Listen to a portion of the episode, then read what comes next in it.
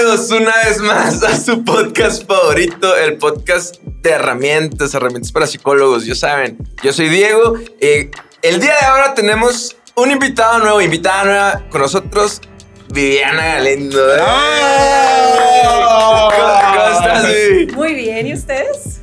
Muy bien, Tony, ¿cómo estás? Muy bien, gracias a Dios. Bienvenida. Le, le decía ahorita a, a Vivi que, que yo no nos conocíamos en persona, pero que yo la conozco como desde el 2014, güey. Era de las primeras personas que seguía en, Instagram acá porque se me, se me pasaron mis, mis, Contacto. mis contactos de Facebook al Instagram acá. Y ella siempre ha hecho un contenido. De, de hecho, ahorita, ahorita estábamos platicando de eso antes. Pero hasta te he puesto de ejemplo con unos alumnos en la escuela, así como de que hacen contenido. Los reels acá, es que había alumnos que, ah, profe, es que a mí me gusta hacer eso, pero, güey, hazlo, o sea, no, no, no te limites. Y, pero es que me da vergüenza. Es que creo que es más también mentalidad de, de pueblo también. Que Es- más miedo el que dirán, porque pues todo el mundo te conoce aquí en Ah, ya sé. como- Es que, ese- y contexto rapidito, bueno, para las personas que les interese contenido también de salud mental o de crecimiento personal, de estilo de vida, pueden seguir herramientas para psicólogos. No es cierto, pueden seguir a, a, a Vivi. y ahí Vivi, ¿estás en Instagram? ¿Cómo? The Viviana Galindo. Así nomás. Entonces, y el contexto rapidito es que, pues, Agua Prieta es un lugar muy chiquito y aquí nos conocíamos todos, ¿no? Y justo también a mí me pasó que cuando le mandé mensaje oye, no sé si te acuerdas de mí, le digo. Pero el día de ahora vamos a hablar de un tema, bueno, de una serie que se llama Euforia. ¿No? Que está muy trending, que todos tenemos como que medio conflicto con esa, con, con esa serie. Pero antes, que- antes de empezar, eh, muchas gracias a nuestros patrocinadores, Betos Coffee, Paradox, AP, P-Home y Tacomóvil. No se me va a salir No, se enojen conmigo. Ahora sí. Ah, Lash, ¿cómo estás? Nuestro productor. Excelente. Eh, ahora sí, Tony, ¿de qué se trata Euforia? Rapidísimo para enfocarnos en los personajes. Antes ¿Cómo resumes eso? no tengo idea. Bueno, sí tengo idea. Es, es una historia de un montón de jóvenes. Iba a decir cinco porque es como. Es que no es una las- historia, son un montón de Sí, historias. son un chorro de historias. Son como cinco amigas, pero de esas cinco amigas se, se habla un montón de, de más personajes, ¿no? Que son unas, unas personas que están en la secundaria, la mayoría de ellas tienen, todavía son menores de edad, tienen 17 años. ¿Es secundaria? Bueno, es high school. Eh, Es, ah, es- prepa. Es Ay, prepa. no. ¿Sabes No mames. Los problemas esos de la secundaria, güey. Es que sabes cuál es, ya me acordé. Es que cuando yo, yo no hablo inglés y yo la vi con subtítulos y decía acá high school y luego decía Se- secundaria. secundaria. Ah. No, no sé por qué lo traducen así, pero sí están en la high school. Es, es Ajá, sí, sí, sí. Sí, No, es que secundaria dije, no manches, 11 años. Eh, también, para los que no sepan, Viviana es, estuvo, vive aquí en Agua Prieta, pero realmente vive en Phoenix. Lo voy a decir igual que, que con Rox. Vive allá, trabaja allá. No vayan a empezar con sus cosas. de Que white chican y que salga nada. es- gringa también, chingue, pues. Y, y de hecho, justo por eso le invitamos también, porque a lo mejor hay muchas cosas que uno que viene del barrio, ¿no? De México no entiende, güey. O sea, yo no sé lo que es tener un casillero en la escuela, güey. Sí, güey. Sí, es porque te está aquí, No, ya ¿verdad? Siempre los ponen en la, o sea, en las, eh, ¿cómo se dice? En las películas, en las series y todo esto. Y yo me acuerdo que cuando yo iba a prepa, yo de que, uy, ya me va a tocar mi casilla. casillero. Y de que no, eh, sí había, pero están todos ya, o sea, ya no servían, no los usaban. Yo- O sea, hay un mundo de diferencia de la escuela de aquí a la escuela de allá. Entonces, pues aquí nos van a iluminar un poquito, ¿no? Entonces, eh, son cinco amigas. Son de ahí cinco se amigas varían todas que- las que historias. están en la prepa y, y viven en, en familias disfuncionales, ¿no? Hay una este, que su mamá es alcohólica, su papá usaba drogas y los abandonó. Hay otra que, que es el personaje principal, podríamos decirlo, que es Ru, que su papá murió de cáncer, su mamá es una mamá que trabaja y, y lucha un montón, es una mamá luchona, mamá eh, luchona, lucha sí. mucho por, por sacar adelante a Ru y a Gia. Ah, Gia. güey, tengo un problema con el nombre de Gia porque es así como Gia, Gia. Gio, Gio. Es- eh, hay otro personaje de, de- bueno, en otra familia hay un, hay un personaje donde los papás no se hablan, este, el, el papá siempre está en la sala y se queda dormido en la sala y la mamá trabaja, pero entre ellos no existe eh, una relación, ¿no? Y, y en, en torno a ellos, alrededor de todos ellos, eh, se van desarrollando un montón de historias, ¿no? que, que principalmente hay un montón de broncas de drogadicción, de sexualidad, de drogadicción Y de sexualidad. de sexualidad Más drogas y más sexo y rock and roll. Sobre todo son los, son los problemas, ¿no? Que, que aquí es donde así como hay un montón de drama. No hay un respiro, no hay cinco minutos donde los personajes, cualquiera que me digan, sean felices cinco minutos. Y, y de verdad, para mí, yo, yo le decía a Diego, y, es más, a Diego trabajamos juntos pues aquí en AP, y, y a Diego le tocó sufrirme esta semana. Yo acabo de terminar de ver Euforia hace 20 minutos. Vi el último capítulo. El Tony estaba basando su personalidad en un personaje de historia. Eh, es- esa era así como de. Le, le digo, güey, es que yo, yo me hice el propósito ahora en este año, así como de. En diciembre todo fue mucho estrés. Dije, ok, vamos a irnos este año bien relajados, todos trabajamos en armonía, güey, hagan lo que quieran, pero hagan su trabajo. Y esta semana que he estado viendo Euforia es así como muy bien. Ah, todo Es que te me- pone tensa, o sea, yo es lo que yo les decía, que yo estaba viendo eh, cada episodio y luego cuando hay momentos incómodos como que me sentía sentirme tensa y de la nada yo decía, güey, relájate. un personaje que se me hace bien interesante con esto es, es Ru, güey.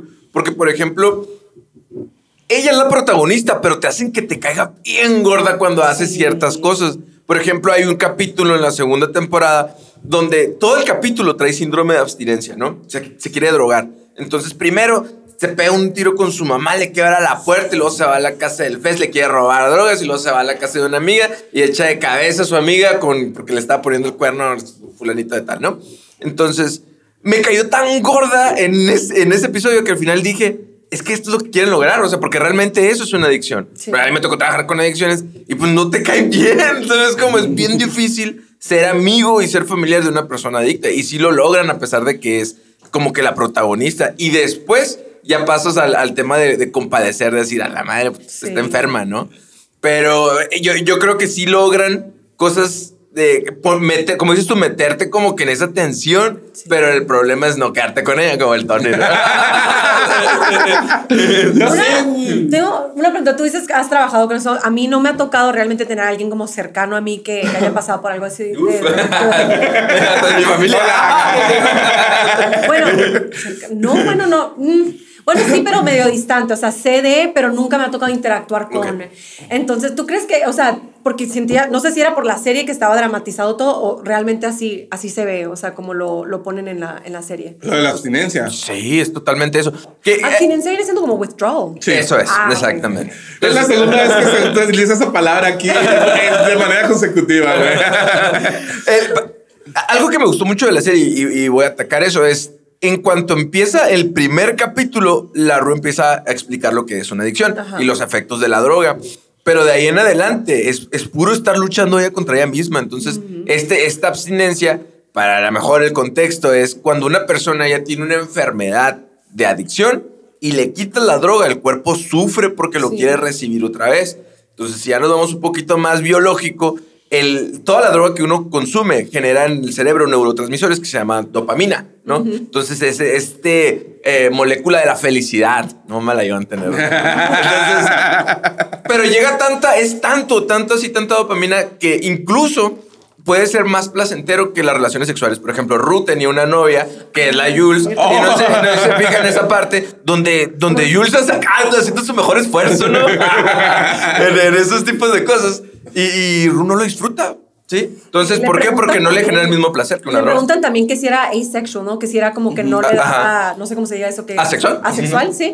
Eh, pero entonces era la droga, no era Pero, sí, sexual. lo que pasa es que en su, en su cerebro hay un descontrol, hay un desnivel de, de neurotransmisores, entonces ya no le genera el mismo placer comer su comida favorita que, que consumir una De, droga. de hecho, ella lo explica ahí mismo en el capítulo. No, no es como que le explica así de, ah, es esto, esto, sino que ella dice en el capítulo 1, es así como de, "He- he sentido tantas cosas, he quemado tantas neuronas, como es su Ah, manera sí, de, de decirlo. que ya nada le va a que hacer ya sentir nada igual. me hace sentir lo que, lo que sentí en ese momento. Y de hecho, ah, dentro, de, dentro de la serie hay un personaje que ayuda mucho a Rue. Se me escapa el nombre. ¿El por eso-? Mm, ¿El amigo? Bueno, no, el, el, el ah, el, el- el, el que trabajaba en la, en la iglesia, ¿o ¿no? Sí, ajá. No, que es como su padrino. Ah, Ah, de hecho, su padre, ella dice que es su padrino. Este, a Ali. Ali, ajá, Ali, sí. sí, sí, sí. Este, le, le dices, eh, mira, ya por estarme queriendo acordar el nombre del vato se me olvidó la, la idea, pero bueno, no. Le, le dices así como de, todo el tiempo estamos, los adictos estamos consumiendo drogas porque estamos buscando volver a sentir lo que sentiste la primera La vez que vez. la consumiste. Entonces es como, ah, ya probé esto. Entonces ahora pruebo esto más fuerte para tratar de sentir lo que sentí la primera vez, eh, esa felicidad o Sí, esa porque luego de tanto ¿no? pues vas teniendo, generando la tolerancia y ya después de eso empiezan a, a más, a, a más cosas más fuertes, Ma- más fuertes. Pues ya ves que se terminan metiendo de todo al final, o sea. Sí, se termina inyectando, ¿no? Sí. Sí, de hecho, ah, cuando llega este batito de la cara tatuada, que era como el, el proveedor de Fez, ¿no? Que le da una droga que ella nunca había probado y que dice, ah, wow, esto era... Fentanil. Eh, ajá, Sí. fentanil. Y dice, yo Esto nunca era lo que necesitaba, ajá. Ajá. Y, y el Fez dice, no, es que después de eso ya... Ya No hay retorno. ya no hay regreso. No hay regreso. Pues entonces, eh, es, es bien zarra como esa, esa situación. Y ahorita que, que decías, no, pues es que... O bueno, que decía el Diego de... ah, Nosotros pues hemos estado como ser, nos ha tocado sobre todo por el barrio en el que crecimos y, y sobre todo en el, am- en el ambiente que, que nos hemos desenvuelto. Yo, yo les comentaba ahorita así como de, es que no puede haber tanto drama, yo estuve así como, como en esos ambientes y, y no era tanto drama. No es, ah, yo justificando que, más nunca he tomado una droga. no, le- le- voy a ser bien sincero, eh, yo a lo mejor no puedo empatizar mucho, no puedo entender mucho porque yo nunca me, em, me he emborrachado en mi vida y nunca he tomado una droga en mi vida, entonces no sé qué, no sé qué es estar en, en esos estados, este, pero sí lo he vivido muy cercano con, con familiares, con amigos. Es, es bien triste así como de repente ver una persona que tú sentías que tenía mucho futuro, que podía lograr un montón de cosas y, y verlo totalmente perdido porque empezó probablemente fumando marihuana y, y terminó metiéndose cosas que Pues ya ni como sabes qué Blue, onda. súper inteligente, o sea, súper, súper buena. eh, como Es, es muy carismática, Sí, y- muy amigable, pero en el momento en que consume se transforma, ¿no? Y esto es algo bien real. A lo mejor, por ejemplo, Tony y yo siempre decimos ¿no? que salimos del mismo barrio, pero yo, gr- gracias a mi trabajo, pues, guacho, así nada más. El primer día que fui trabajé en la cárcel, me encontré el morro del info, güey. que éramos a lo mejor compas de morritos, ¿no? Pero ya, ya uno ya los ve del otro lado del escritorio, pues ya con la camiseta naranja, ya es otro rollo. Entonces también, el día que trabajé en un Dex o que trabajé en Amaria, que son centros de desintoxicación, me encontré gente del barrio, pues, ¿sí? Y en los tres en los que trabajé, güey. Entonces, eh, sí es un problema al grado que te lleva a un estado incluso animal, pues, ¿verdad? Por ejemplo, en el caso de Euforia, Ru, que se atreve a decir lo que le dijo a su mamá y, y hacer lo que le hizo a sus amigos. y le, pega totalmente. es- es violenta, pues. Exacto. o sea, es porque ella ya es puro instinto, pues su cuerpo le exige que consuma, ¿no? Uno dice por fuera, "Ah, pues, es que no vale la pena, pero para el cuerpo, para el- su biología, es como lo necesito y lo necesito ya. O sea, ya ¿no? ni lo piensa, es como, es su, su, sí, su instinto. Sí. Oye, ahora sí, le- yo le, yo le prometí que tenía una, Ah, una pregunta que, que quería hacérsela y dije, eh, es que mira, así como eh, ahorita que decía el Diego lo de los casilleros, que todo el mundo alucinamos acá, Sí. yo, yo siempre quise estar en una escuela que hubiera casilleros, por ejemplo, porque todo el tiempo lo ves en la tele, pues. Sí, bueno. Pero, pero eso, o sea, en cualquier película que tú veas gringa, Siempre. siempre hay casilleros en las escuelas. Siempre hay unos auditorios bien chingones, unos equipos de fútbol bien chingones y la madre, ¿no?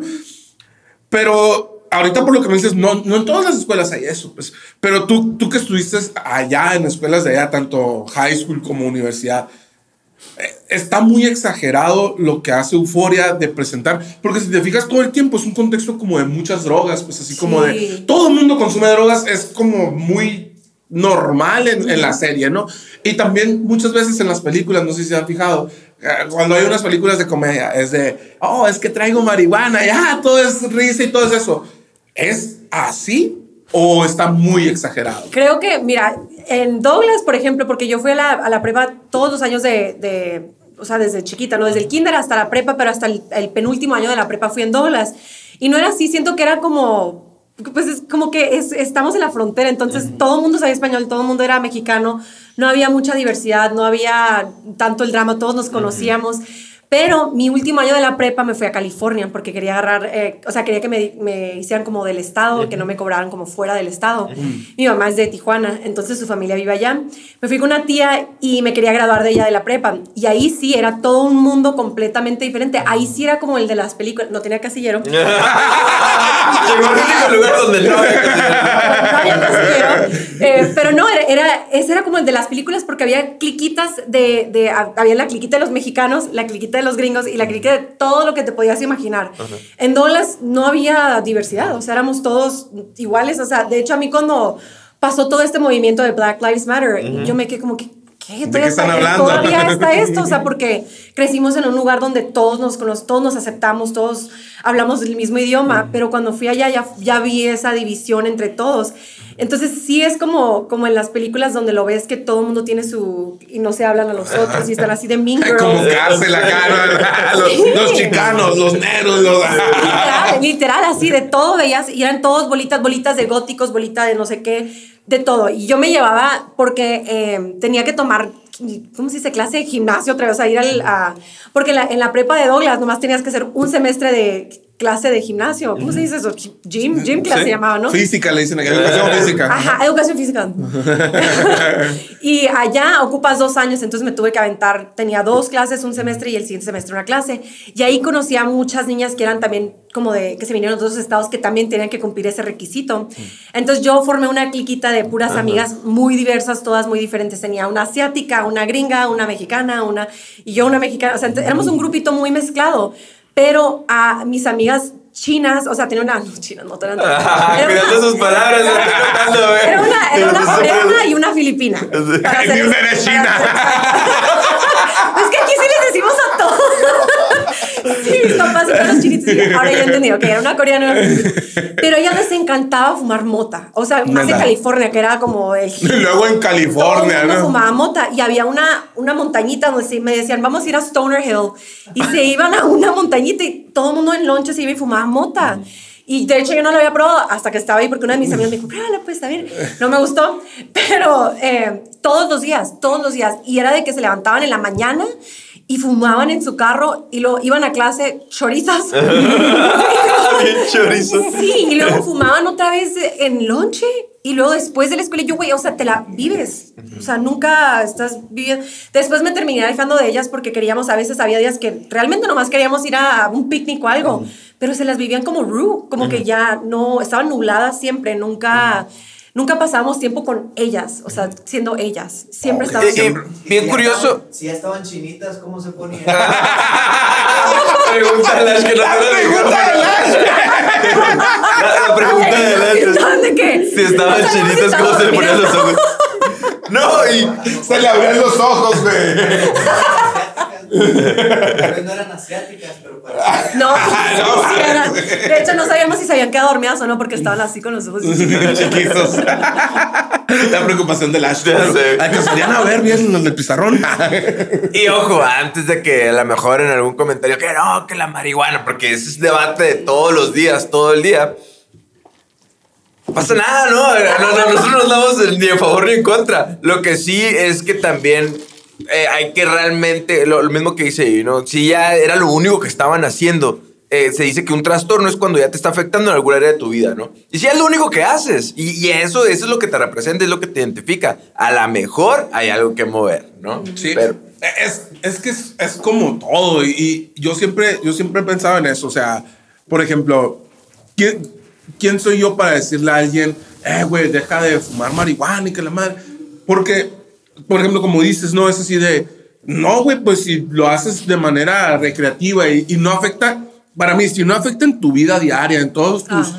todo lo que tienes que hacer, no, yo no veo ningún problema, está bien. Pero, güey, así como dices ahorita, si tienes que hacerlo mañana, mm, en el lunch, en un receso, en eso, ya no puedo estar sin eso. Sí. Y si no puedo estar, eh, no puedo hacer una actividad sin estar fumando marihuana, güey, ahora sí es un problema.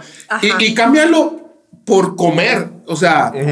Así como yo estoy gordo, pero la neta no tengo un problema con la comida. La co- Todas No, no, no, no tengo. No, no, no, o sea, pero, pero yo sí conozco gente así como de, güey, no podemos eh, juntarnos si no vamos a hacer carne asada. O no podemos platicar si, güey, pues espérate. Lo mismo es con el alcohol, lo mismo es con cualquier cosa, pues, o sea, cuando ya, cuando ya afecta en tu vida Sí. diaria, ya ahí sí es un problema, Sí, pues. Que ojo también, obviamente no vamos a transportar este tema a la heroína, por ejemplo, ¿no? que son sustancias altamente adictivas, Ah, bueno, es, que, es que ya solo, yo, yo hablo de la marihuana, No, ¿no? y te, y te lo digo, te lo digo porque, pues, como he trabajado en adicciones, hay personas que te lo te defienden más una sustancia, más que a su mamá, güey. O sea, más que a su novia te la defienden. Entonces, sí, de verdad, uno tiene que sentarse a preguntarse eh, qué hábitos estoy teniendo, ¿no? Entonces, por eso a veces uno también tiene que ser receptivo y escuchar. Y si uno la está regando, tiene que tener la conciencia para aceptar que la está regando. Porque si no, esto es una bolita de nieve que está rodando y se está haciendo grande y cuando menos te des cuenta, es Ya sí, una ya una va. cualquiera. Ajá. Que ya estamos en otro tema, ¿verdad? Ya estamos acá. No, pero es que tiene, Todo. tiene que ver. Es que eh, si te fijas, por ejemplo, a- al final de la, de la segunda temporada, ya cuando te están hablando de, del, único personaje cuerdo junto con Fest, ah, y ojalá terminen juntos, que es Lexi. Este, Alexis. eh, si te fijas, cuando están contando su historia, eh, ella y Ru eran muy amigas y eran muy felices porque Ru ah, nada más, por ejemplo, fumaba marihuana y de vez en cuando, ¿no? Entonces ellas iban y se sentaban en un techo a comer nieve y platicaban muy a gusto y la madre. Pero conforme Ru se fue metiendo en otras drogas, pues dejó de ser ella y ya no podían ser amigas, pues. Eh, y, no, y no porque Lexi no quisiera o porque Ru no quisiera, era porque Ru ya tenía otras necesidades, ya andaba buscando eh, Amistades. drogas más fuertes. para- Aparte, amistades que le, que le estuvieran dando lo que necesitaba. eh. Exacto, pues entonces ya, güey, si ya, si ya no puedes estar bien en tu vida sin estar tomando una mm, cualquier tipo de cosa, Incluso el sustancia. alcohol también. Así, sí, sí, sí. cualquier cosa, eh, güey, ya te, te lo- te lo tienes que hacer ver y hasta los videojuegos. Yo me acuerdo que cuando hablábamos de Zelda también hablábamos de, de eso. Si, si no puedes, si no puedes vivir, no puedes trabajar porque tienes que estar jugando. en el Tienes que estar pensando en eso. Ya, ya valió madre, pues. entonces, No, y, y ahorita que decían de las amistades, por ejemplo, en un centro, lo primero que te dice, tiene que haber un divorcio de amistades. Y a mí, Sí. para lo- si no me lo han dicho 100 veces, no me lo han dicho nunca, el que es que allá afuera todo el mundo consume. No, no, no, señor. Todos con los Que te tú te juntas. Son los que consumen. Entonces, claro que hay personas que no consumen. Y, y también a lo mejor hay personas. Es, es lo que quiero que se entienda, pues. Hay personas que pueden ir a una fiesta, tomarse una cervecita e irse a su casa a dormir a gusto pasó nada. Pero cuando se convierte en una adicción, es una enfermedad diagnosticada, pues, ¿no? es, hay un diagnóstico, es una enfermedad como un cáncer, pues, ¿no? Entonces, si no la cuidas como tal, cualquier recaída te lleva al mismo hoyo, ¿no? Como mi mamá siempre decía cuando estábamos más chiquitas, decía, eh, dime con quién te juntas, te diré quién eres. Súper, ah, ya lo entiendo de grande porque cuando te, te- ya averiguas bien quién eres, qué quieres hacer y empiezas a buscar amistades, o bueno, empiezas a traer amistades de, de como de que estén en la misma sintonía que tú, ya te empiezas a dar cuenta que a la, a la madre, o sea, sí es cierto, o sea, mis amistades eran los que medio me jalaban abajo un poco y ya cuando estás con gente de la misma sintonía que tienen las mismas ideas que tú y así, eh, Ay, se me olvidó dónde iba con eso. Sí, Sí. La- las drogas. No, no, Ah, es verdad. creo, creo- creo- Sí, eh, creo entender, es así como de, si te juntas con, con drogadictos, lo más probable es que termines en una adicción, pues si te juntas con, no sé, con cholos, probablemente termines robando, es, es eso. A, a mí me pasaba sobre todo en, en la parte de la prepa, entre la carrera, entre la prepa y la carrera, que empecé a tocar eh, la guitarra y empecé a tocar en unas bandas de rock, y, o sea, el pelo largo y esas madres, era así como estaba, era- todavía estaba en, o sea, pues yo casi siempre estoy en arcoíris, estaba en arcoíris y luego iba y daba temas como en algún lugar y me veían vestido de negro y con el pelo largo y era así como primero de, güey, ¿por qué dices eso? Sí, sí, la gente ya, ya queriendo o ya diciendo así como, hey, tú no, tú no puedes ser eso porque eres un rockero, tú pareces satánico. Eh, tú Eso es pareces lo que hablamos quieras". de, ¿te acuerdas del efecto halo? Que significa que, por ejemplo, cuando tú ves una persona y, y la ves de cierta manera, tú le agregas a cualidades que no tiene. Por ejemplo, si te veían con cabello largo y de negro, acá bien- Cadenas, bien, bien gótico. güey, la madre, pues, Pues sí. van a decir, pues este, este vato pues, de seguro se droga, ¿no? Sí, Entonces, es- eso es algo muy común. Entonces, Y, y yo con miedo a, a fumar porque me iba a pegar mi papá, güey. Me iba a regañar mi papá. Y No, ese, solamente ahorita que hablaba de diversidad, Ya, ya empezó la regañando. ¿no? Ahorita que iba a hablar de diversidad, yo creo que en Euforia hay diversidad, pero diversidad de problemas, ¿no? Pues que iba a decir, o sea, Euforia literal habla de todos los temas que, que abarcan muchísimos temas muy populares ahorita y muy sensibles también. Creo que por Sí, eso. muy espinosos. explotó, Sí, sí. Eh, a- agarraron los problemas más trending del mundo. Ajá. Los Y los pusieron a la la licuadora, güey, y le hicieron, le hicieron un batido a esa madre. O sea, es que tocan, mm, creo que no hay tema que no toquen. De hecho, por ejemplo, Ruth tiene, tiene un interés amoroso, tiene una novia que es trans y, y que hablábamos ahorita de. Y aquí, de- en este, en este, este es un ring. Porque a él le cae mal y a mí me le cae bien. Vivi, ¿por qué te cae bien, Jules? Ay, porque a mí se hace que es la más como nivelada, no, no se droga como las demás, no sé. No se droga como la no toma tanto, o sea, si tomó, llegó a tomar, pero porque tenía sus, no sé, una noche se quiso poner peda, pero porque la acaban de amenazar y le acaban de hacer grosería y media. Pero siento que era la más como nivelada, como Ruth siempre pensaba que se iba a enojar con ella y, y Jules siempre la, con los brazos abiertos la recibía y le daba mucho amor, no juzgaba, era la que menos juzgaba a la gente, pues como que era más... Y aparte le dice a Ruth, no me puedo seguir juntando contigo si, si te sigues, o sea, muy nivelada, pues así se dice como muy Sí, sí, sí. consciente, era la más consciente en mi opinión. Tony, porque te cae mal. Ay, yo me antes, antes de seguir, antes de seguir con eso. Y Lexi no, no existió en este. Para mí, Lexi Ah, es, es la, que es la Le- más. La Le- más Lexi La más tiene. cuerda, pero sí. tiene que ver, güey. Porque Lexi tiene. Bueno, ahorita vamos No, a hablar de Lexi Lexi. tiene pedos también. Sí. No, el, el- el problema de Los Lexi. últimos dos capítulos de Lexi hasta arder el mundo. Pero, Pero- pero, es, es la más cuerda de todos. Pero es la, es la más pasiva, güey. Sí, es la que menos toma decisiones. Hasta la última temporada. güey. Pisotean toda, toda la Sí, serie. Y ella acepta y ella. ella, Es ella la misma- única que no toma drogas. Ella se refleja, güey. Fuera Atrás la- de la ventana como una persona, un personaje secundario. Ajá. Sí. Y ese es un problema también, güey, el, el tener una actitud pasiva. No digo, no digo que sea activa para tener problemas, pero tampoco era activa para ayudar como tal. O sea, apechugaba y amortiguaba, pero no era como que. Ahora, ahorita tú te estabas quejando de Jules porque Todo, se fue. todo lo que estaban, todo lo que están haciendo para justificar No, que no, Jules no. es un buen personaje. No, no, o es sea- un gran personaje, Ay, a mí pero me cayó un- bien gorda en, su obra de teatro. Me cayó súper mal Alexi. ¿Por qué? Porque por fin fue activa. No, es lo que quiere. Mira, ahorita tú te estabas quejando, güey. De. Jules porque se fue, pero no veo que te estés quejando de Lexi porque no hizo nada, güey. Y la estás, alguien la está idolatrando aquí. Ok. Argumentos. espérate, entonces Lexi es tu favorita. No, Ya mi- no. ah, ya, ya. No, o sea, ojo, yo le dije como que si Lexi no existiera, pero no me dejaron terminar. Ah. Y como que si Fest tampoco estuviera en la, la serie. Uy, e, Es que Euforia es, es tan, tan pinche así, tan cruda, tan todos los problemas, que el personaje más blanco de la serie es el dealer. La, Ajá, la ajá, neta, sí, es, es el más consciente, es, es el más, Incluso el más inocente, güey. es el más inocente. Bueno, O sea, inocente. droga.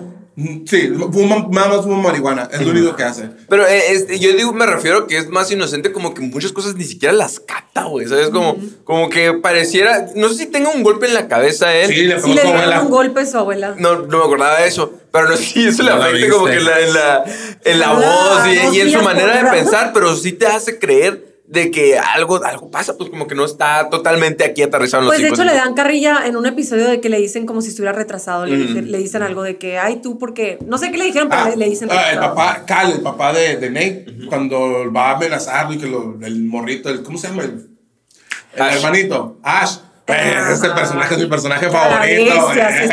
Señor Olash. Sí. Pero pues ya está muerto. No. Spoiler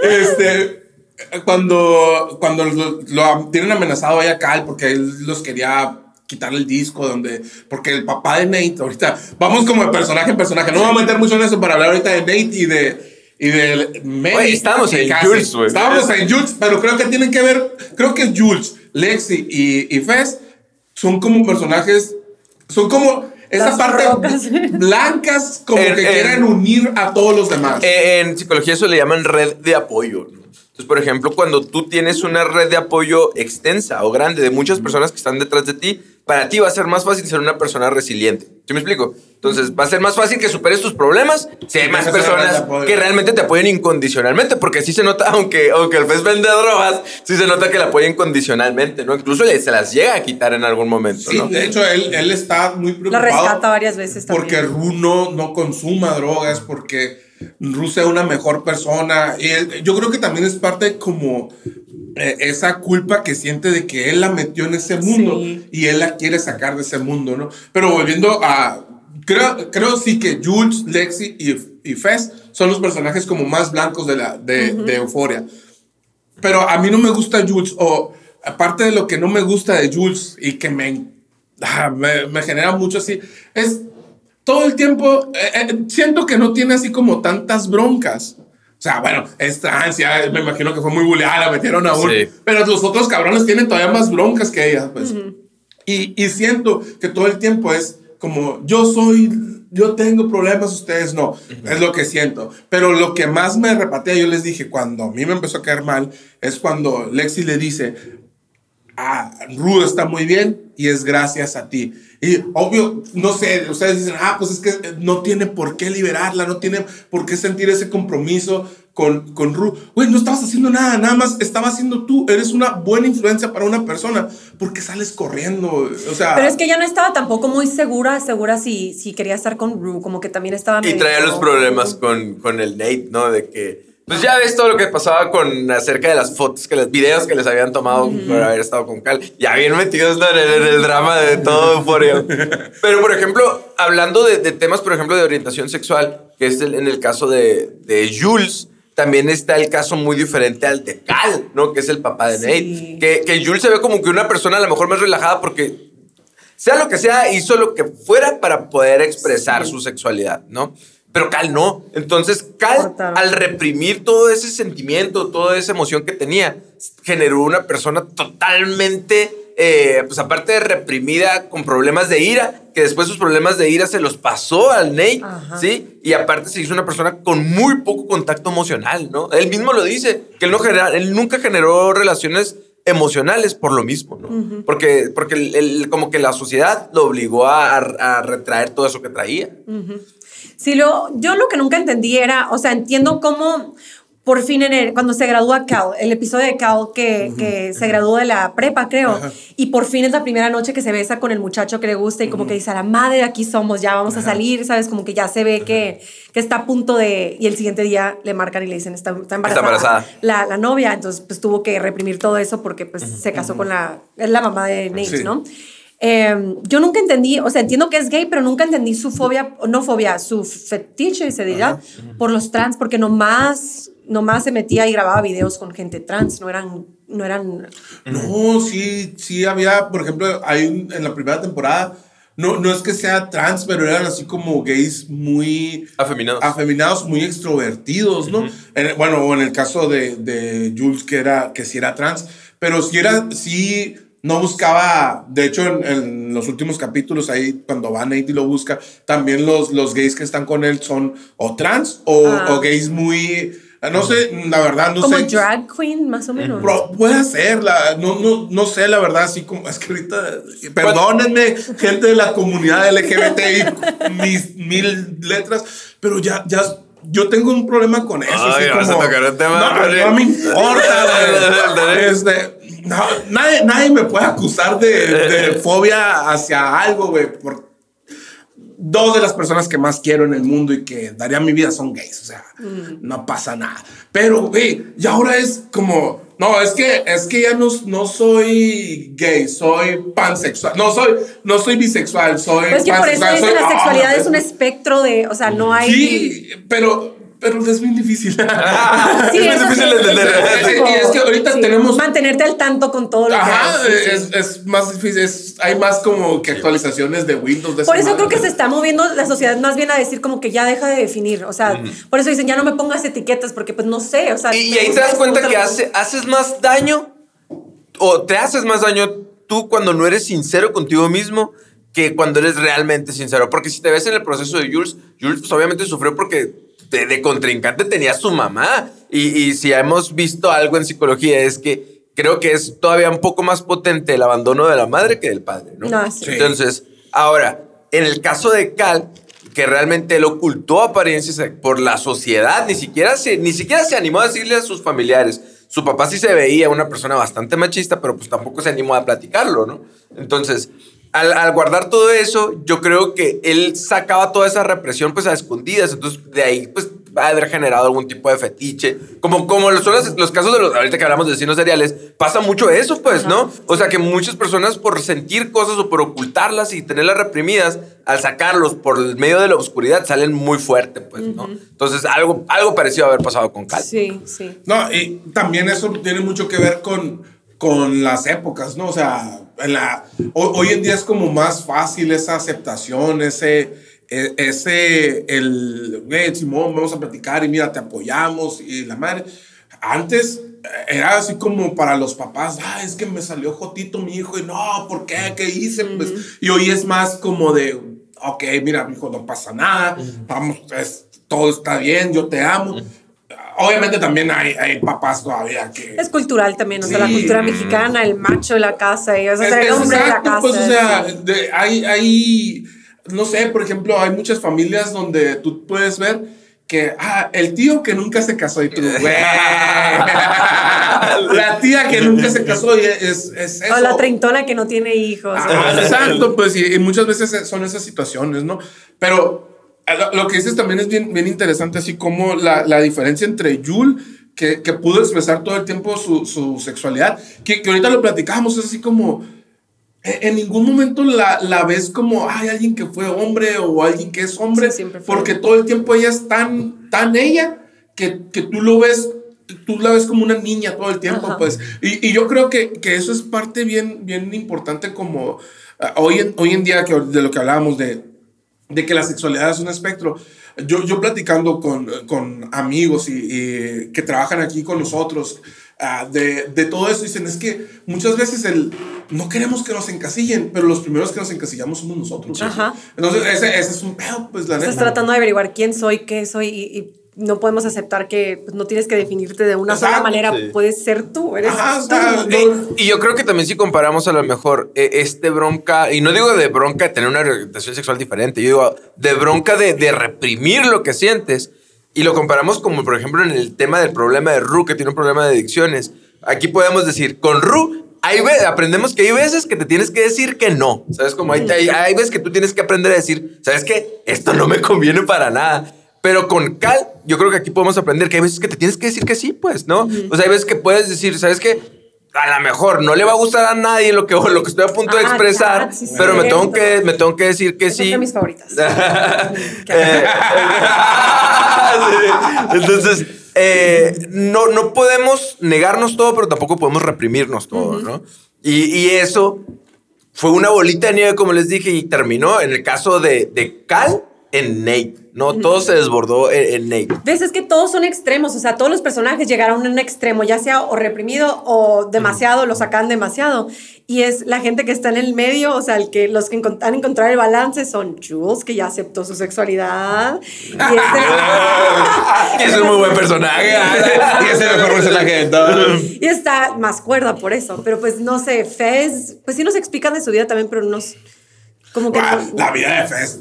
Pues es, es- es un es- es un producto de- del sistema, güey. ¿Sí me explico? Es, es- básicamente es, es un producto del lugar donde nació, pues. Es lo que dice, no conoce nada más, o sea, como que No, no conoce nada así más. es, pues. Y deja tú, y es muy bueno en eso. No, nunca Ah, la. ni- Ni él la ni. Ash, o sea, para. Yo creo, yo creo que por eso Fez es tan bueno. Porque para él, él lo que hace es como el trabajo. eh, eh, Es así como tú creces, no sé, en, en un rancho y tu papá es vaquero y tú te conviertes también en, en ganadero, por decir algo. Entonces, para ti es normal ser ganadero y tú crees que esta es la norma y que todo el Ajá. mundo sabe de eso, ¿no? En el caso de, de Fez, pues no era ganadero, güey, era, era Sí. dealer, ¿no? ¿Por qué? Porque su abuela va y lo saca de un, de un club de strippers y, y él ha visto todo el tiempo, su, su abuela desde chiquito lo ponía a cortar cocaína Sí, y, todo y él normal. empacaba, entonces, pues es que yo, es, es como... Nunca, le vio malicia a eso porque nadie le dijo que era algo malo, Sí. pues. Ajá, entonces, Y- por eso no existe la maldad en él, se dice que en el, el, pues, tu proceso de desarrollo, eh, en los problemas del desarrollo, ¿no? Que son más, obviamente tienen, van van a tener más potencia en ti cuando te pasa algo en la niñez. ¿No? ¿Por qué? Porque ahí tú estás estructurando tu personalidad, ¿no? Entonces, pues si a él desde bebecito le están diciendo, oye, así se corta la cocaína, pues es como, "Ah, no pasa nada. Y, y se convierte en una idea nuclear, pues, ¿no? El decir, no pasa nada, no es nada malo, ¿verdad? Pero el momento va creciendo, lo comprende, sin embargo, lo domina perfectamente, hasta, hasta Ash, ¿no? Que está tatuado en la cara, este tiene como siete años. Así. morrito, güey. El morrito, este morrito sabe de todo, güey, acá. Y, y también ves así como al principio que veías que, que Fez era como un niño muy bueno en la escuela, muy bueno en matemáticas. Güey, pues era muy bueno en matemáticas porque le tocaba Sí. a sacar miligrados y la madre. eh, Y, y, por ejemplo, Ash, que sabe de bitcoins y sabe de un montón de cosas y hace un montón de transacciones, pero también tienen un código como Batman, ¿no? Así como, te puedo golpear casi hasta matarte, pero no te mato. Ellos, no, no, nosotros hacemos, no hacemos, Asustar. hacemos un montón de cosas. Pero no, no traficamos con personas. ¿eh? Nosotros sí. así, eso no lo hacemos Sí, porque es sí. del diablo. Eh, Tienen, No. tienen su código moral. Yo lo que iba a decir es de que todos, el común denominador entre todos es que todos tienen problemas de las heridas de la infancia. Todos heridas de la infancia. Porque todos los problemas que tienen se pasaron de sus papás a ellos. O sea, algo hicieron los papás o de alguna manera formaron un tipo de herida de infancia porque algo que hayan hecho sus papás se puede analizar en cada persona, ¿no? Todos son diferentes. Eh, pero verás, alguien, alguien tenía que... Ah, porque trajo sus notitas. Sí. Ay, Nosotros lo acabamos de terminar Lo güey. acabo de terminar, yo lo acabo de terminar hace 15 minutos, pero sí trae todo. No, y lo que dice es, es muy real. O sea, de, de lo que estábamos hablando acerca de todos los personajes cuando te los explican, como que cada uno tiene un capítulo personal, ¿no? Sí. Donde los narra Ru normalmente. Entonces, Cuando no está drogado. de cuando no está drogada. Entonces, cuando, cuando te das cuenta que la historia empieza desde, desde cero, o sea, desde la infancia, incluso te, hacen empatizar con ellos, te dicen a la madre, pobrecito, con razón, ¿no? Entonces, a lo mejor hay una frase que me gusta mucho que de que uno, y lo, lo usan mucho en los centros de adicciones, es como, tú no eres responsable de lo que te pasó, pero sí eres responsable de lo que va a pasar después, ¿no? Entonces, yo creo que ahí es donde, donde todavía no, uno puede ser consciente de la que te la está regando, pero ya que no te muevas, o sea, ya que no hagas nada por ti, ya es algo muy diferente, pues, ¿no? Y ahorita de- decía Odín Diperior, me gustó mucho esta frase, pero a lo mejor no sé qué tan acercada está hasta la psicología. Dice, después de los 18 años todo el mundo es un pendejo. Dice, si, si ya tomas malas decisiones después de los 18 años, es como que no mames, pues. Pero ibas a comentar algo, de tus Ya encontraste el dato, yo estaba acá, ¿no? Sí, no, Tirando no, flow. no, no, no encontré. Tengo demasiadas y no están como ordenadas. Lo estaba escribiendo mientras veía los episodios. Pero yo iba a decir, bueno, yo en lo personal, cuando empecé a trabajar las heridas de la infancia, que yo no crecí con una infancia traumática ni nada, pero las heridas de la infancia fueron más bien de que, no sé, era niña del medio, entonces la atención la tenía para acá y para acá, pero yo no, y así como que crecí siendo la, la extrovertida porque quería buscar atención. Entonces empecé a entender muchas cosas y después ya de grande te empiezas a, lo que decías tú, cuestionar ah, ok, así aprendí que eran las cosas, pero a lo mejor esta no es la única manera de hacer las cosas. Y eso fue lo que el descubrir este tema de las ideas de la infancia es lo que me ha ayudado a hacer, o sea, empezar a transformar todas las cosas, cuestionar todo, o sea, literal cuestionar todo, de que, ay, pues, pues yo no sé por qué limpias con, con este tipo de limpiar. Pues es que mi mamá es el que, ese se usa, que no, y de que no, pues también hay este y también hay este. Y yo, ah, la madre, o sea, empiezo a saber que hay opciones, ahí es donde formas tu persona y así. Siento que es lo que le falta a todos estos personajes. Una buena sesión de terapia. o sea, por ejemplo, te vas, te vas al, al tema de Cassie, por ejemplo, ¿no? Que fue uno de los protagonistas de la segunda temporada. Y te explican en, en su, eh, en su historia que su figura paterna, pues tenía un problema de adicciones, de la heroína, por cierto, y es una persona totalmente ausente. Y ella siempre estaba buscando como que agradarle, ¿no? Entonces, Y su pero... el- mamá alcohólica. Y su mamá alcohólica. Y en el momento en que su papá ya totalmente ya es ausente, ya no está, ya lo perdimos, ella empieza a trasladar esa búsqueda como de agradar o de atención, esos daddy issues le dirían por ahí, en, otro- en, en sus parejas, ¿no? ¿Qué, qué tanto así? Al grado en que ya empieza a tomar decisiones todavía más fuertes, donde la empiezan a grabar, donde ella empieza a aceptar que le tomen fotos y, y esas fotos se pasan y también empieza... Necesita la validación de todo. Ajá, ella necesita la validación de un hombre. Y al, al grado todavía, escalar todavía un poquito más y quedarse con el exnovio de su mejor amiga, ¿no? Entonces, que también eso se va, parece que no, una cosa no tiene que ver con la otra, pero una cosa tiene que ver con la otra, ¿no? Y pues ya. Ah, sí, eso quería decir. Mira, Jules no es mi personaje favorito de Ya, la primera mira, temporada, güey. No es mi personaje favorito de la primera temporada, güey, pero casi chinga madre. en la segunda temporada es, es como muy. Yo, yo creo que sí exageraban también en la serie porque ocupaban como ese más. Ese drama de como de cambiar. el Más foco. drama, ese drama más dramático. Ese drama por dos. De cambiar el foco un poquito de Rue a. a- en la primera temporada es mucho, se centra mucho en las drogas. De mucho, bueno, toda la serie, pero en la segunda temporada es En la sexualidad. la sexualidad y cómo hay problemas que te van a acarrear. Aunque en la primera hay, un, hay embarazos, abortos y todas esas cosas, pero en la segunda temporada es, es eso que dicen ustedes, o sea, casi está buscando todo el tiempo como alguien que le diga, no, pues sí. Eres eh, eres ajá, eres, la más bonita de la escuela, pero no tienes la confianza que tiene Maddie. O sea, es, es así como en un momento que ellas están platicando y, y ella le eh, está platicando con Lexi y ella le dice a Lexi, no, es que mira, tú te tienes que acercar, tú tienes que hacer. Es así de, güey, espérate, o sea, ¿por qué? Porque tú tienes que ir, no, no, obviamente a lo mejor ese es un, un pensamiento muy de pueblo, ¿no? Pero es, porque tú tienes que ir sobre el hombre. Pues, espérate tantito y, y va a llegar, ¿no? Ajá. Este, y es así como, como que si todo el tiempo está muy desesperada y como que todo el tiempo tiene que estar en pareja. Sí. Y lo más Nunca interesante puede es que estar sola, nunca puede estar estar sola. La gente, la gente La le del dice. abandono.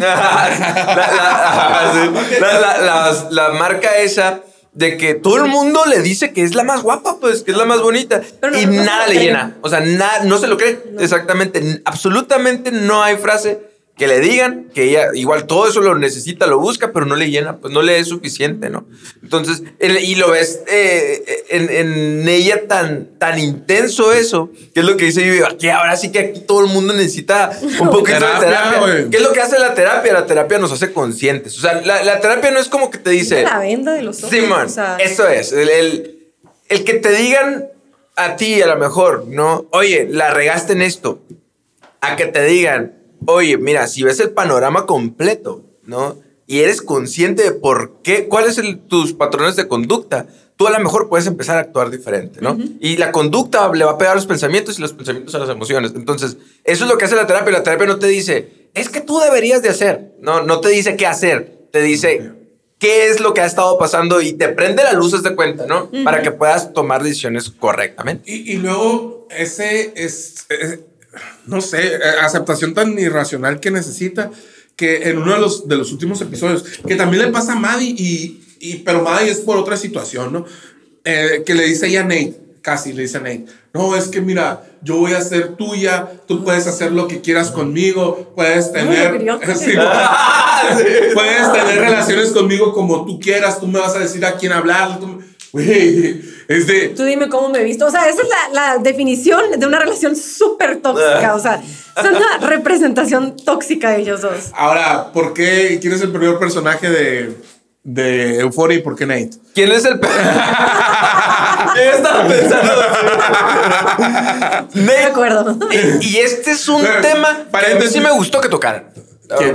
Ah, ok. Nate. Nada más, mi esposa Anaís es así como de, no, es, todo el tiempo me está justificando a Nate. Lo Pero la otra, vez, la eso. otra vez sí, me dice, no, es que he tenido muchas broncas. Y yo, todos han tenido un chingo de broncas. Sí. Pero dice, la otra vez ya se le salió, ay, es que es el del stand de los besos. Dice, Por eso le cae mal. no, por eso lo justifica, güey.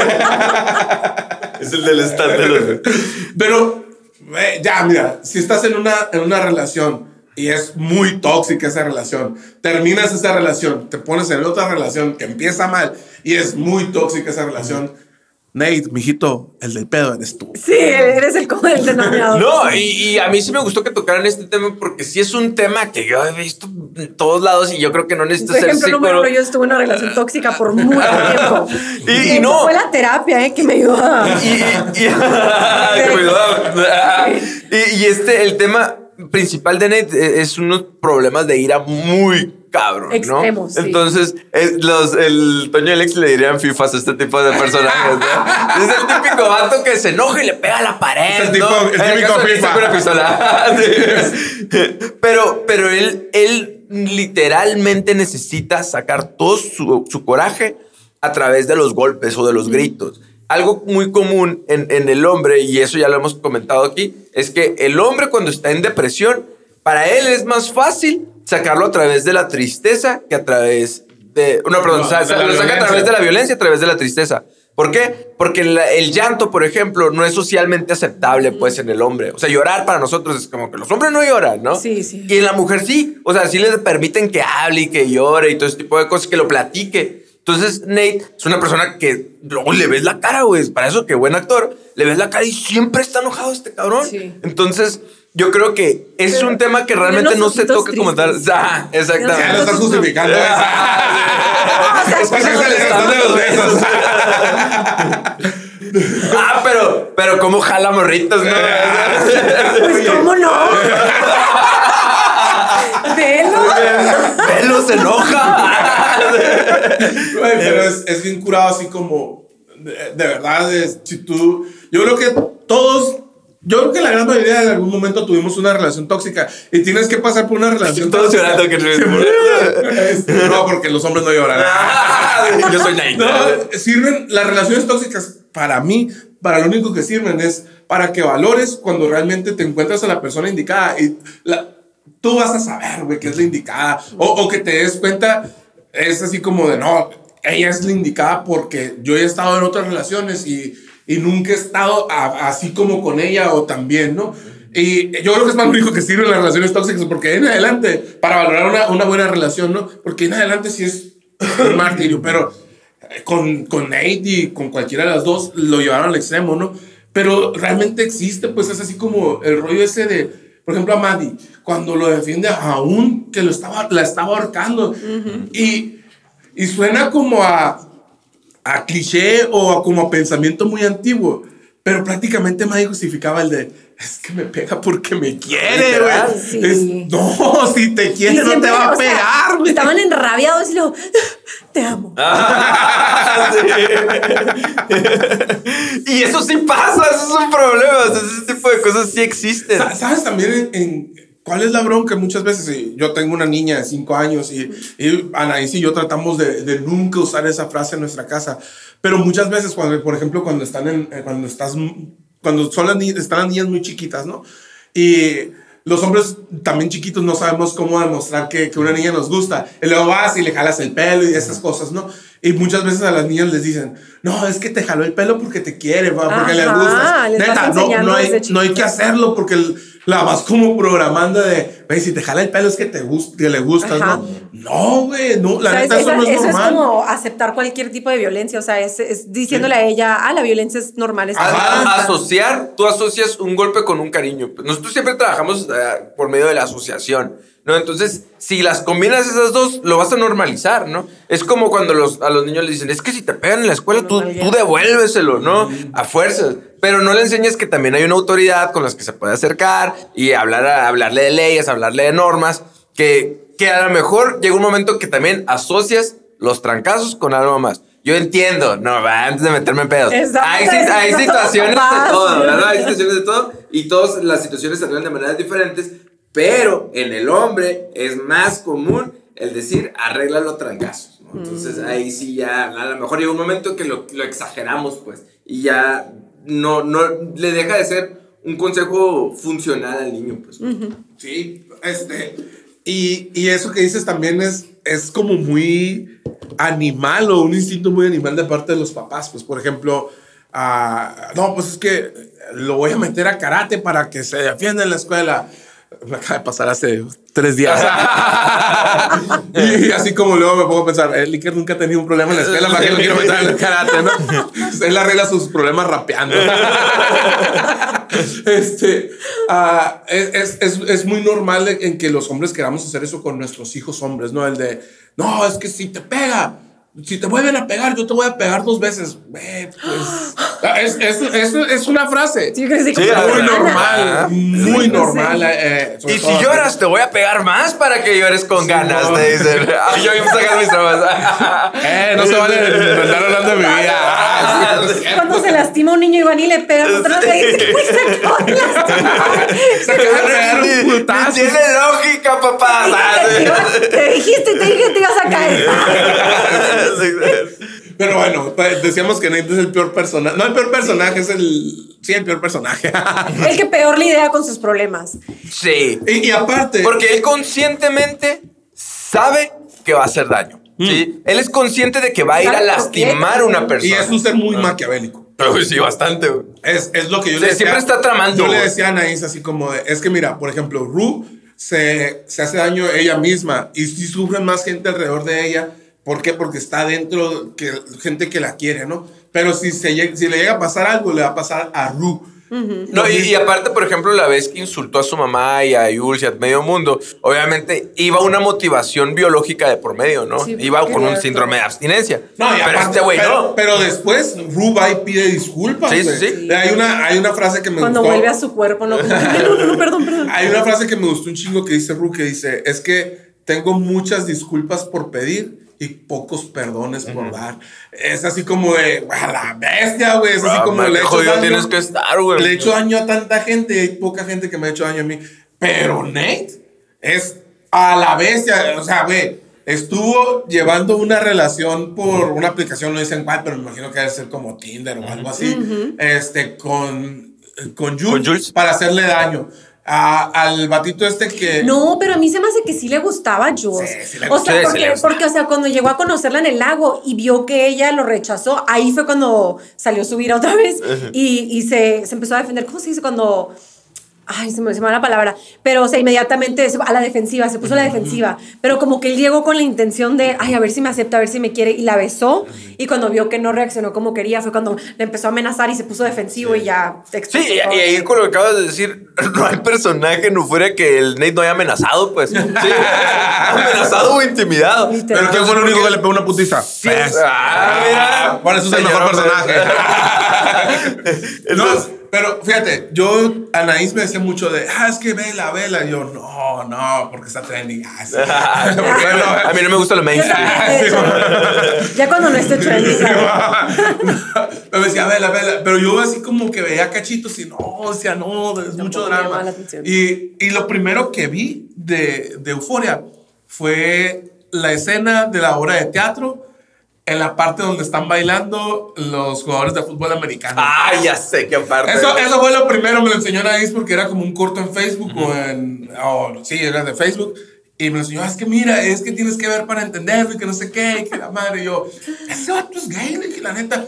¿Por qué le está molestando tanto que, que estén burlándose de él así? Porque obviamente es gay. Y ya cuando viste la serie, y ya vi la serie, entonces- digo, güey, sí, Nate, sí.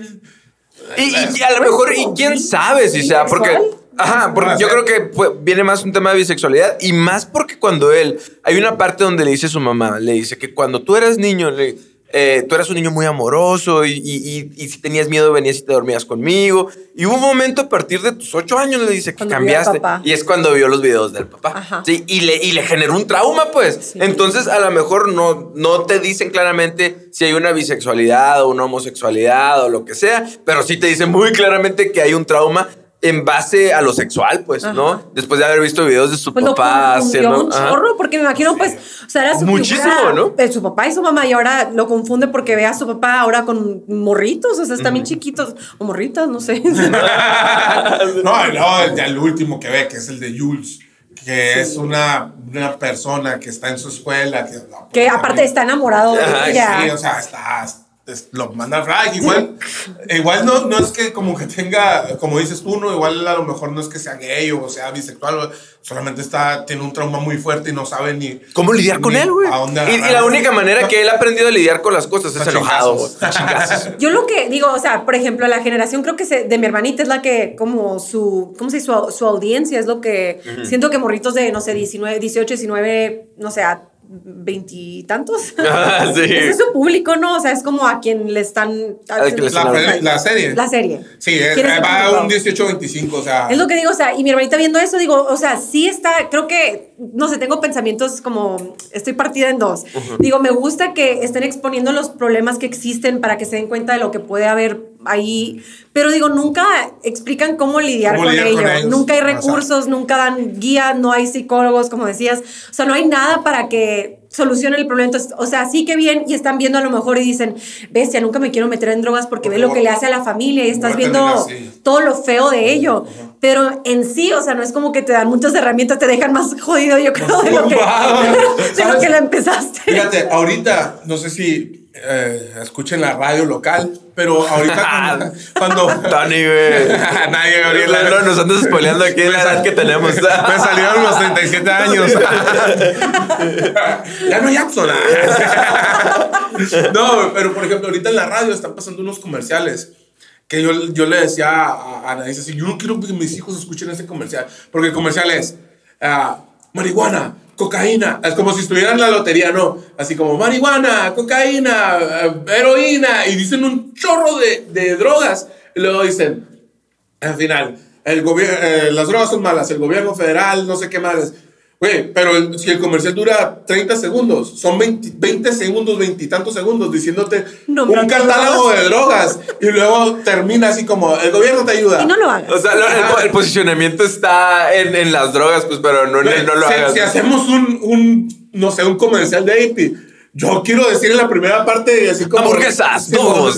Claro, güey. O sea, entonces digo, yo no quiero que mis hijos escuchen eso porque prácticamente lo que estás haciendo es mostrándole un catálogo. A, a lo mejor lo único que haces es como generar una, una Curiosidad. curiosidad. Yo pues, me es acuerdo como- mucho de, de un personaje con el que trabajé en un centro acá, que decía que, que su mamá siempre estaba bien preocupada de que él no consumiera drogas. O sea, en su vida todavía ni, ni había drogas, ¿no? Ni, ni las conocía, pero era su mamá muy consciente de que no, es que las drogas son malas y que, oh, ah. Entonces su mamá le posicionó eso en su mente. Y en el momento que le la curiosidad y en el momento de eh, la etapa de la adolescencia es una etapa, le llaman de rebeldía, pero lo más común es que uno se quiere identificar con sus iguales, con sus amigos, ¿no? Entonces, en el momento que sus amigos le- les ofrecieron, así que la, la guariguana, ¿no? Eh, lo, lo primero que, al consumirla él, pues él ya la tenía tan posicionada que, que la consumió. Y al momento en que le gustó, dijo, es que mi mamá... Está loca mi mamá. Sí, sí, sí, digo, o sea, mi mamá no tenía razón. Es que no lo ha probado, Es que no lo ha probado. ¿Qué vas a ver si no la ha consumido? Entonces, yo creo que lo mismo que dices tú, la manera en con, como tenemos para enseñar acerca de este tipo de cosas, la neta no es la correcta. O sea, básicamente lo que estamos haciendo se le está antojando pues al, al Sí. Mira, usuario. te- te voy a Y aparte estás prohibiendo y prohibiendo, de- no hagas, no hagas, no, o sea, se- estás reprimiendo, reprimiendo, reprimiendo, diciéndole todo lo que no hagan, nos lo van a querer hacer. Te voy a decir cuál fue la técnica que usó mi papá conmigo. Y, y creo que funcionó, no sé, pero conmigo ya, ya no funcionó. Bueno, funcionó más bien, ¿no? Me dice, mi papá cuando yo tenía 14 años me dijo, ¿sabes qué, mijo? A mí ya no me pidas permiso para nada. Y ya... Sí, "Ah, cuando te dan la libertad. Ya me voy, qué machín". Y mi mamá enojada, ¿no?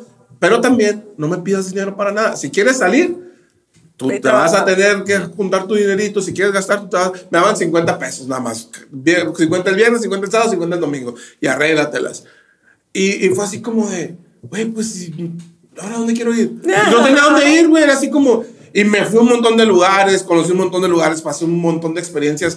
Dormí en casas abandonadas. eh, no, aquí en Agua Prieta me fui tocando en, en Nogales, por ejemplo. Una vez dormimos, te platiqué una vez que dormimos en una casa abandonada, nos bañamos con agua, no nos bañamos, nos limpiamos la cara con agua del excusado y así.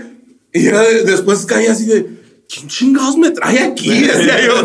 Y, y fue así como el, la manera de mi papá de decirme, güey, yo no te voy a decir nada. Vete a descubrirlo por ti mismo, Tú, sí. tú te vas a, a, a des- desengañar y pues funcionó conmigo. Sí. Con, otros- con otro hermano, no, no, no, te mando un saludo. Señores y señores, el Ash ya nos está comentando que estamos en tiempo. Sin embargo, no, nos faltan un montón de personajes, creo, güey, como Kat, por ejemplo, ¿no? Sí. O realmente hablar de, o realmente hablar de Porque a ti Lexi. parece que no te gusta. Sí. Ah, no, sí. Ah, o hablar Ah, de, mentira. de Lexi como tal, ¿no? Eh, pero, como ya estamos en tiempo, quería preguntar nada más. Lo que preguntamos siempre al final de cada capítulo, ¿no? Vivi, ¿a ti qué te ha dejado hasta ahorita euforia que tú dijeras? Esto me ha dejado. Más traumas. Muy, mucha tensión. que creo que una de las cosas más importantes es de cuando yo quiera tener hijos en el futuro, falta mucho todavía, pero eh, no hacer lo que hacen en la serie. O sea, siento que es muy importante hacerlos conscientes de las cosas que existen, pero también darles los recursos y aparte siempre dejarles la puerta abierta para que tú seas con quien vienen tus hijos a, a platicarte y que confíen en ti, porque siento que yo no crecí mucho con eso, ya sea, no sé si sea cosa de pueblo, de familia, pero mi familia nunca, mi mamá y mi papá nunca se sentaron y me dijeron, oye, cuidado, cuando un hombre te toque, ahí no, y no hagan esto, nunca tuvimos la plática del sexo y todo eso. Y siento que es súper importante porque luego no, no saben ni cómo navegarlos solos. Entonces, creo que lo que me dejó muy claro Euphoria es que yo cuando tenga hijos quiero ser muy clara, muy franca con todo y abrir la puerta a todas las preguntas que tengan y que no vayan y las busquen por otro lado. Sí, yo creo que es muy fácil traumar un chamaco, ¿no? Ahorita. No, pero, eh, eh, a mí creo, yo coincido un montón con, con lo que dice Vivi, es así como probablemente lo, lo tomo como una referencia de qué no hacer como papá, ¿no? Eh, en muchos sentidos, claro que hay papás que se desvíen, por ejemplo, el papá de Jules se desvíe por ella y hace un montón de cosas por ella, aunque salga poquito. La, la mamá de, de Ruth también, pero también hay, hay ciertos errores que digo, yo tengo que tener mucho cuidado en no, en no cometerlo. Lo que dices tú ahorita, así como de, a- hace poquito me pasó, no recuerdo exactamente cuál fue el problema que tuvo, que tuvo Iker, pero yo, yo platicaba con él y yo le decía, güey, es que dime a mí primero, yo, yo no quiero que me tengas miedo, yo, yo quiero ser la primera persona que tú pienses cuando tengas una bronca, decir, la- al primero que le voy a decir es a mi papá para yo ayudarte, o sea, no, no, no quiero que piense porque también, como les digo, mis papás, la neta, fueron bien chingones conmigo, pero yo- no eran las primeras, pues yo le tenía miedo a mi papá a lo mejor de decir, ¿sabes qué? Es que la regué en esto y le voy y le digo y me va a regañar mejor. Digo, y se lo contaba a un amigo. Con mis que- amigas, yo también, Que, sí, que no. te, te aconsejaban peor, ¿no? Hacías más pendejadas porque Y te creo que ni por miedo, pero porque nunca dieron esa entrada de que Ajá. conmigo podemos platicar de estos temas. No había esa entrada, entonces Esa no sabía confianza. si era algo. Sí se podía, Ahora ¿no? sí, ya de que platico con mi mamá y yo. ¡Ah, sí se podía! Sí. Pero sí, yo creo que esa, esa es una, una enseñanza y que los gringos están bien locos. Digo, las fiestas que ven en las. Así son, allá. Oh, En el baño, cochando. Todos lados. Sí. Cochando. Sí, eso sí, sí. A, Sí, a- a mí me dejó, me- yo creo que me deja más claro que es muy importante sí tener medios para hablar de estos temas, ¿no? Porque eh, a lo mejor sí hay muchas cosas que son muy trending de salud mental, pero realmente siento que a veces nos quedamos cortos con lo que es la realidad de las cosas que podemos hacer o de las cosas que tenemos que hablar y no romantizar de eh, trastornos. Entonces, como, sino hablar de lo crudo y, y hablar de lo que realmente pasa, pues, sino de, no que sea algo nada más que se quede en un hashtag de Instagram y ya, sino que tocar los temas espinosos y yo creo que pues a mí me gusta hablar, hablar y que tener esos invitados y hablar de estos temas. Entonces, pues esperemos que haya una segunda parte para hablar de los, de los personajes que faltan, ¿no? Sí, Vivi, que vuelvas. Muchas y gracias. Claro. Ahí nos está diciendo de otras películas y series que le gustan un montón y que no hemos tocado ese tema. Luego que vuelvas a venir. Totalmente invitada. Todo gusto, Cuando, gracias. cuando vuelvas a Vaprito, pues nos echas un mensajito y aquí vamos a estar para grabar. Perfecto. Entonces, pues muchas gracias, muchas gracias, Las. Yo sé que tienes que ir, ya no damos, no te preocupes, que son nuestros patrocinadores. Tiene media hora y haciéndonos. Ay, nos vemos. Adiós. Bye.